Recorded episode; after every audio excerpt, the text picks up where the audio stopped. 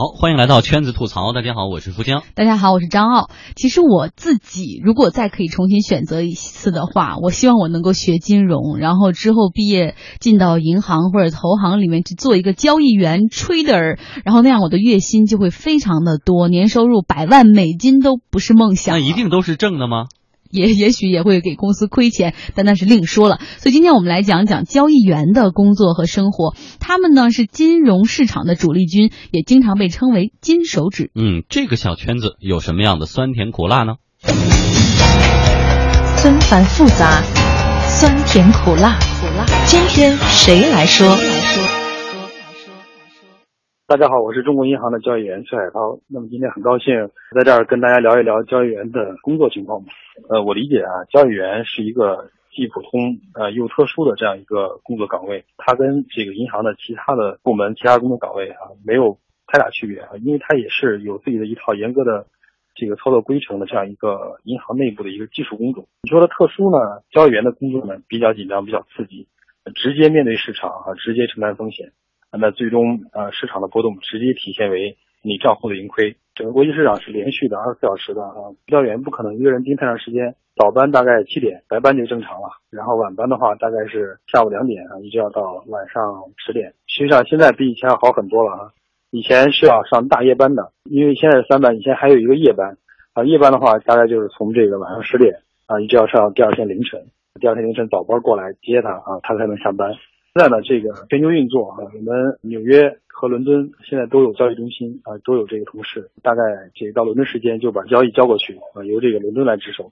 那到纽约时间的话，就再由伦敦把这个交易盘交给纽约。这样的话，这个北京、伦敦、纽约啊，等于是这个二十四小时就可以啊，大家都能够按照正常的作息去去工作。嗯，今天为什么会选择交易员这个职业作为今天的话题？因为。因为其实很多人听我们节目，他都是对金融市场非常感兴趣，然后大家每天都是那种业余投资者的状态，很想知道专业的投资人士每天是怎么样工作的。哎，其实我倒是因为我前几天有一个交易员的朋友在脱欧的前后 非常亢奋，整个人就已经完全魔怔了，我才知道原来他这个行业的压力非常大，而且呢，在面对突发的事件的时候，其实对他们来说一秒钟的犹豫可能都是损失巨大，要么就盈利巨大。对，呃，那今刚才跟我们在讲这个话题的呢是崔海涛，他是中国银行全球市场部的高级交易员，从业已经十年了。听他说话已经很淡定了啊。他曾经做过商品交易，黄金、白银，然后还做过人民币的衍生品，现在在做外汇交易。他说他们整个这个大的交易办公室里面都不能叫办公室了，应该叫一整层吧，一个大平台上面有一百多名交易员。这交易繁忙的时候，整个那个大平层里面非常的嘈杂。同业之间会用这个路透或者彭博，行内大家就靠喊的。全世界所有的这个交易室，基本上都是一个很大很开放的这样一个办公室。之所以这样的话，就是为了便于信息的传递。因为以前通讯方式没有这么方便，基本上都是靠喊的、靠电话的啊，所以这个传统就一直保留下来。尽管现在有有各种的这个沟通方式啊，及时的东西需要大家最快速的分享，大家发现还是靠喊来的更直接。你喊，大家都知道，交易室特别是交易忙碌的时候哈，这声音会比较的嘈杂。有的交易员啊，他授权不够哈，他需要呃，比如说遇到这个大额交易，他需要呃向上汇报，然后他需要一个授权更高的高级交易员去来报价啊。这样的话，就要在用最准确的语言啊，然后这个用洪亮的声音后告知。你只要把金额呀、把价格喊清楚了啊，就可以。有的交易员啊，接了客户电话来询一亿美元的这个美元兑日元交易。这个在交易员授权授权之外了，然后他就需要向上汇报，那他就会说，海涛老师，现在客户来询一百个 mini 到了验客户买的方向，那我就这个告诉他，给他报什么什么价就可以了。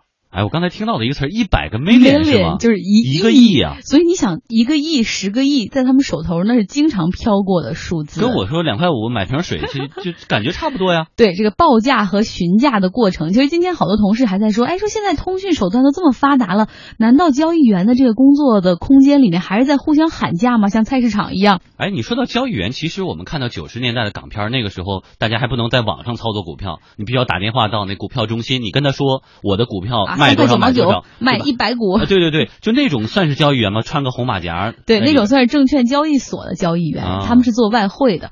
呃，到底真的有多嘈杂？但是我今天想让这个崔海涛帮我们在他办公室里录一段，但是你知道这个都涉及到现在的这个牌价，会影响，会可能有就是隐私在。清楚了，对，然后所以我们来给大家听一段对电影里面华尔街的片段，就知道有多吵了。We cleared up the 60,000 FGC at 48 and a half. Yes, that's right. Right. 所以在这儿呢是根本没有讲故事的环境和心理的，关键是你告诉我一个数，告诉我量就可以了。对，大家听到的都是数字，而且他们中间会用一些所谓的行内的黑话吧，黑话就我们是听不懂的，然后就互相交流，极快的速度。所以交易员通常是面前五六个屏幕在盯着各种各样的走势，同同时面前有两部或者三部的电话，然后不停的会来回接，然后同时喊这个，比如有人从你问你这儿买这个价格，然后你问问上面给不给，这样就来回喊哈。具体的是怎么样的，我们也特别希望有很多的交易员的朋友们，如果现在你下了班没什么事儿，也可以给我们讲讲你的工作有什么样的特点和故事。另外呢，很多朋友对于交易员这份工作也有好奇和疑问，也可以提出来。大家可以登录经济之声天下公司的微博、微信跟我们互动。你的经历，我的感受。同行要发言。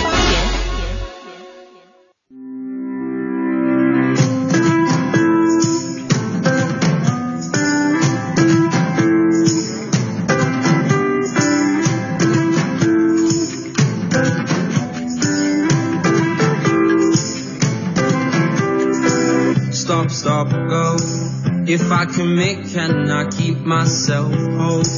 Am I wasting time on my own? Whoa, oh, oh, on my own. How do I start? Tripping over my head and my heart. Don't think I'll be the last. Whoa, oh, oh, no, oh, oh. Why should I care at all? 好，我们说到交易员呢，可能每天的工作时间并不长哈，在交易时间内工作，但是他那个时间当中，他那个强度强度很大，真的是连喝口水的功夫都没有。是来看看董思，他说了，想起当初公开刚开始工作的那三年，除了吃饭睡觉、保持呼吸之外，唯一做的事儿就是研究市场，不断的看书、操盘、亏钱、复盘，日复一日，年复一年，不知不觉我已经走这么远了，听起来好沧桑啊。嗯，而且呢，其实还有朋友说自己的性格到底适不适合干交易员。奥姐就说，她如果人生可以重来，她要去，但是人生重来我也不去，为因为我比较缺乏快速做决定的能力。犹豫的双子座不适合买卖。对，就来了以后，你因为你对交易员来说，他没有时间去想，呃，那个胜算有多少。是吧？然后这个各方的利弊一权衡，没有办法，就是马上必须要做决决定的时候，我就非非常有压迫感。到时候你把赢的事儿都做亏了。就是你看我大学时期那么特别爱打游戏，我最烦的那种关就是限时通关的那种关，因为我我你能不能给我点时间，我慢慢的观察一下，哎然后我再打，然后一旦给我限制时间，我就会很焦虑。完了完了，那你真不适合这个金字塔尖儿。我们再看夏欣，他说了，作为交易员的家属，我来说一下吧。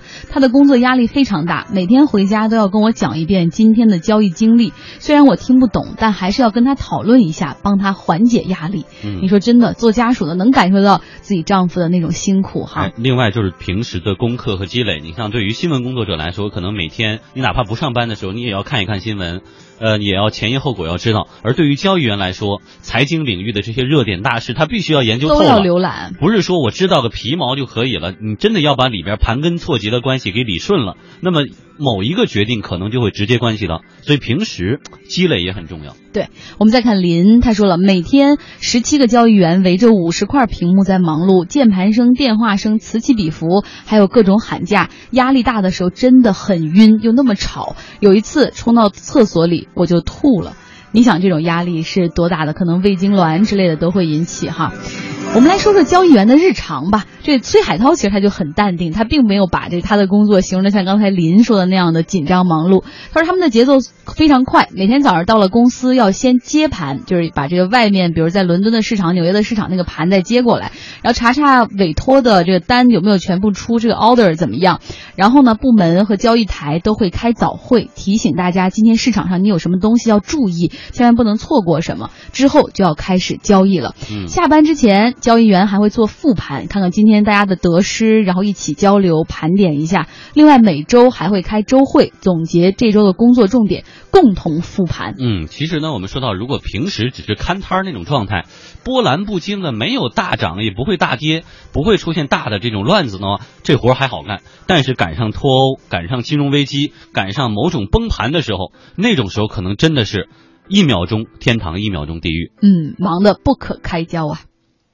这一天应该是我这十年职业生涯里最忙碌的之一吧。因为交易员实际上是希望市场动啊，市场不动的话就没有机会啊。市场一旦动起来的话啊，我们的这个客盘也有了，然后对应的机会也有。但动的时候呢，你像英镑这么大幅度的波动啊，全天大概波幅百分之十以上。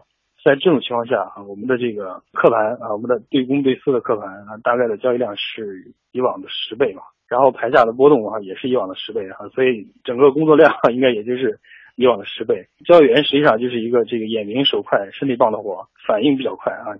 市场价格动了啊，如果你中国银行的牌价还停在那儿啊，就会给别人套利的机会啊。所以牌价是最最重要的。面对天量的这样一个客户的交易啊，你怎么去报价，怎么去平仓啊，都需要在极短时间内做出这个最准确的反应啊，否则的话就直接体现在你的账户的这个盈亏上。